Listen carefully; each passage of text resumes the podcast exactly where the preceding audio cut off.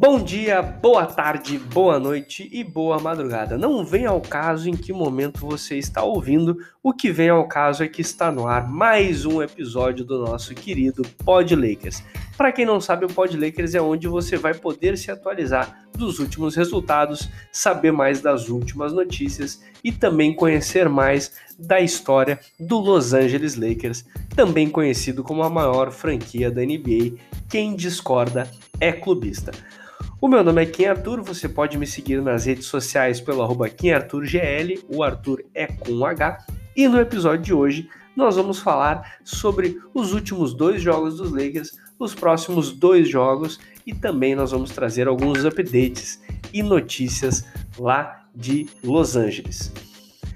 O Pod Lakers faz parte do Famonanet, a maior rede de podcasts de NFL, NBA, MLB e NHL do Brasil, você pode também acompanhar mais do nosso trabalho nas redes pelo arroba Famonanet, arroba Noaro Podcast e também arroba Podlakers.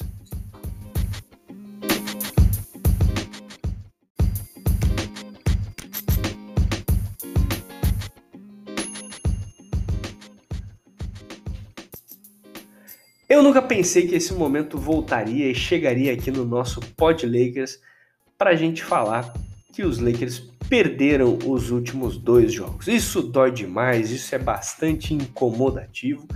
A gente já perdeu duas seguidas nessa temporada, mas as derrotas ficaram divididas nos episódios 7 e 8. Então o cara acaba ficando um pouco mais calmo.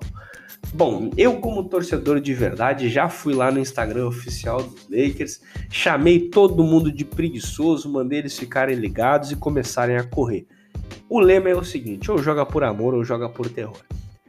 Na quinta-feira, os Lakers receberam os Nets no Staples Center num jogo com muita expectativa, pois é esperado que esse duelo específico seja o duelo das finais dessa temporada da NBA o jogo já teria alguns desfalques importantes, como Anthony Davis do lado dos Lakers e Kevin Durant do lado do Brooklyn Nets.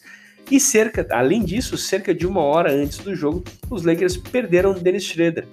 O armador caiu na malha fina dos protocolos de saúde do Covid. Depois a gente vai falar um pouco mais sobre isso. Os Nets controlaram toda a partida em Los Angeles. Faltando 3 minutos e 29 no primeiro quarto, James Harden achou Luau Cabarro numa cesta de 3 que deu a liderança para os Nets e os Lakers nunca mais chegaram nem a empatar o jogo, quiçá tomar a dianteira da partida. O jogo terminou em 109 a 98 para o time de Brooklyn. James Harden teve uma partida sólida, anotando 23 pontos, acertando 7 de 15 de quadra e 3 de 7 da linha de 3 pontos, além de trazer 11 assistências, 11 dimes para a sua estatística, mostrando que ele também é daqueles que gosta de distribuir o porco. Os Lakers tiveram seu clássico problema de turnovers, com 16 perdas de bola. Por mais que o garrafão tenha sido controlado mesmo sem Anthony Davis, o que separou os dois times foi a taxa de conversão dos arremessos. Enquanto os Nets acertaram quase 50% dos seus arremessos de quadra e converteram 46% das tentativas de fora do arco, os Lakers foram péssimos nos arremessos de longa distância, acertando apenas 8 de 30, um percentual pobríssimo de 26%. Aí deixa a, deixa a vida do adversário muito mais fácil mesmo. LeBron James teve mais um jogo paleteando o time, anotando 32 pontos, com 8 rebotes e 7 assistências. LeBron, inclusive, chegou à marca de 35 mil pontos uh, na sua carreira em temporada regular nesse jogo. Ele é, é, o terceiro a chegar nesse milestone, alcançado apenas pelas lendas Karl Malone e Kareem Abdul-Jabbar, ambos com passagem pelos Lakers. O Karl Malone é uma passagem mais escondida, mas o Kareem uma lenda lá em Los Angeles. Parabéns aí ao papai LeBron que certamente vai se aposentar sendo o maior cestinha da história da NBA. No sábado foi dia de nostalgia, dia de ver Lakers e Heat de novo, para o coração ficar quentinho e a gente lembrar do último título. Porém, os Lakers perderam. Dessa vez pelo placar de 96 a 94. E emoção teve de sobra no jogo. Ainda sem Anthony Davis e Dennis Schroeder, os Lakers tomaram uma tunda no primeiro quarto, com o Heat liderando por 13 pontos ao final do mesmo. Os Lakers voltaram para o jogo e, inclusive, chegaram a liderar a partida no terceiro quarto, quando o time encontrou seu ritmo de arremessos de fora do arco, acertando 5 de 11 nessa estatística neste quarto. O Heat chegou a abrir 10 pontos de vantagem no último período, mas os Lakers encontraram forças para voltar para o jogo e tudo chegou nos segundos finais. Perdendo por 4 segundos, por 4 pontos, faltando 12 segundos, LeBron errou uma tentativa da linha de 3 pontos, Wesley Matthews fez o rebote ofensivo e botou 2 pontos no placar, faltando 8 segundos. Miami então pediu um tempo, André Godala foi repor a bola em jogo, fez o passe ruim, LeBron James roubou a bola, trocou passes com Alex Caruso e o Alex Caruso recebeu a bola faltando 2 segundos e tentou uma longa cesta de dois pontos para empatar o jogo, mas a mesma acabou sendo curta demais e o jogo encerrou por aí. Não bastava perder, tem que perder de uma forma dolorida, é impressionante, né? Só perde o jogo, não perde dando esperança pra gente. Né? Ainda mais fazendo o nosso contador maravilhoso, o nosso analista contábil, o nosso gerente de RH, Alex Caruso, errando arremesso. Cara, o show, inclusive, terminou o jogo sem nenhum ponto nos quase 20 minutos jogados, uma péssima partida do nosso entregador dos Correios. O cestinho dos Lakers na partida foi Kyle Kuzma, que está se fincando no time titular. Ele teve 23 pontos no jogo, sendo 4 cestas de 3 pontos. Montrezl Harrell, nosso reserva de luxo, jogou 23 minutos e contribuiu com 18 pontos e 10 rebotes, anotando mais um duplo-duplo na temporada.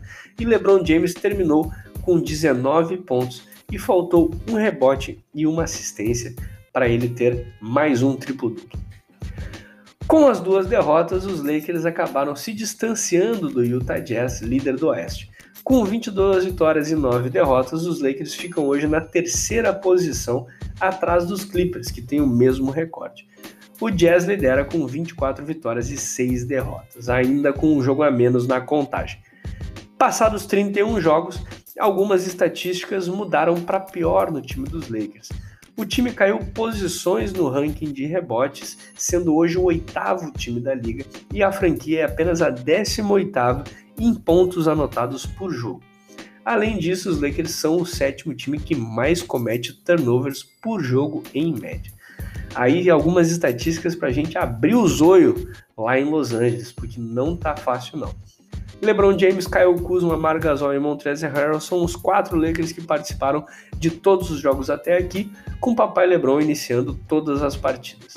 No 18º ano de liga, LeBron tem 34,7 minutos jogados por jogo em média e é o cestinha do time com 25,6 pontos anotados. Le em média, né?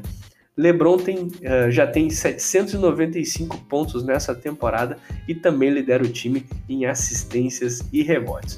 O homem é de fato interminável mesmo. Agora vamos dar uma olhada nas últimas notícias lá em Los Angeles.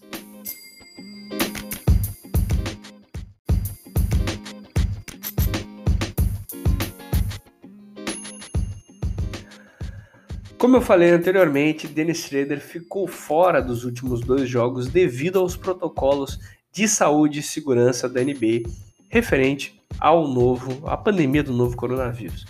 Dennis Schroeder tem testado negativo nos exames que tem feito, mas ele ainda vai ser mantido afastado por pelo menos mais dois jogos, conforme trouxe o treinador Frank Vogel antes da partida contra o Miami Heat.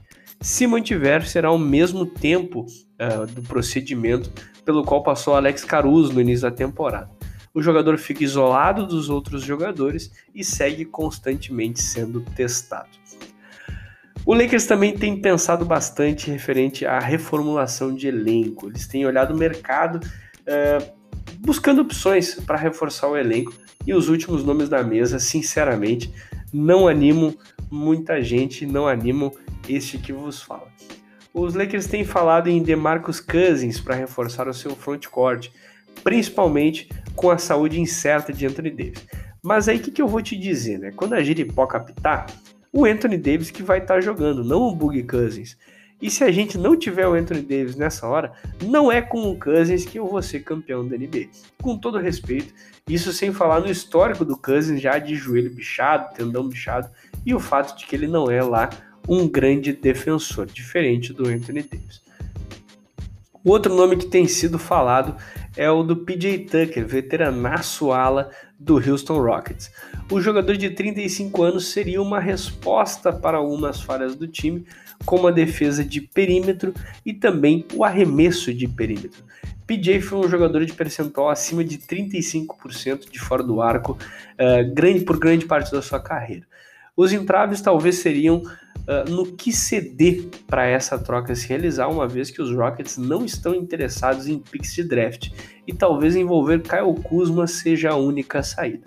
Eu sinceramente não sei quais seriam os benefícios de trazer esse jogador especificamente, mas muito mais por eu pensar em futuro um jogador mediano de 35 anos não teria muito o que agregar para os próximos anos e também o contrato do PJ Tucker termina nessa temporada. Mas o título é algo que precisa ser focado uma vez que estamos falando dos últimos anos de LeBron James, né? Uh, vamos ficar ligado no que vai acontecer nesses próximos passos e eu certamente vou trazer aqui para vocês. Até a próxima edição, prevista para essa quinta-feira, dia 25, os Lakers vão ter mais dois jogos. Hoje à noite, na segunda-feira, no saudável e gostoso horário da meia-noite, os Lakers recebem o Washington Wizards no Staples Center. Os Wizards não estão muito bem das pernas, não, amargurando lá a 13 terceira colocação na Conferência Leste, com um recorde de 11 vitórias e 17 derrotas. Donos de uma péssima defesa, segunda que mais cede pontos e a que mais manda seus adversários para a linha de lance livre, também a que faz mais faltas na NBA, né? Não, não tem por que não falar sobre isso. O time só não tá pior porque é porque lá tem o Bradley Bill, que tem feito um, um, estrago ofensivo bastante. O armador é o cestinha da NBA, entregando 32,9 pontos por jogo o veterano Russell Westbrook não teve impacto no que tange a tornar a equipe mais vencedora, mas ele segue sendo um monstro estatístico, contribuindo com 19,3 pontos, 9,5 rebotes e 9,7 assistências em média por jogo, para raiva de uns cara, um grande amigo meu, Fábio Malê, que odeia ele. Lembrando Uh, que o, tem que lembrar sempre que o jogo ocorre à meia-noite no Staples Center. Boa sorte ao amigo torcedor brasileiro dos Lakers que vai dar aquela dormida das 8 às 23, pedir uma pizza e ver o jogo. Já na quinta-feira, a gente vai ter mais um grosseiro embate para o nosso querido LA Lakers. Isso porque, também no gostoso e agradável horário da meia-noite, os Lakers vão a Salt Lake City enfrentar o Utah Jazz donos da maior campanha da NBA no momento. O Jazz tem 24 vitórias e 6 derrotas, e inclusive ganhou 20 dos últimos 22 jogos disputados. O time do técnico Quinn Snyder tem duas estatísticas que significam problema para os Los Angeles Lakers. O time lidera a NBA em cestas de 3 pontos e rebotes totais por jogo. O pivô francês Rudy Gobert tem sido responsável por 13,5 rebotes por jogo e vai representar uma dor de cabeça para o garrafão dos Lakers, ainda mais sem o Anthony Davis. O time segue sendo carregado por Donovan Spider Mitchell, que parece ter levado a sério a letra que recebeu do Shaquille O'Neal. O armador de 24 anos lidera o time em minutos jogados por jogo, contribui, contribui com 24,6 pontos em média por partida, além de ter uma média de 5 cestas de 3 convertidas por embate. Realmente o Lakers está num momento meio cambaleante e vai ser um pepino para descascar na quarta-feira. Realmente, olha, é uma bela de uma bronca. Relembrando que o jogo é à meia-noite na Vivint Smart Home Arena, lá em Salt Lake City. O Pod Lakers de hoje vai ficando por aqui. Nós temos um encontro marcado para quinta-feira e a gente vai falar desses jogos lá e também trazer mais notícias e mais da história da maior franquia da NBA. Um grande abraço e até a próxima.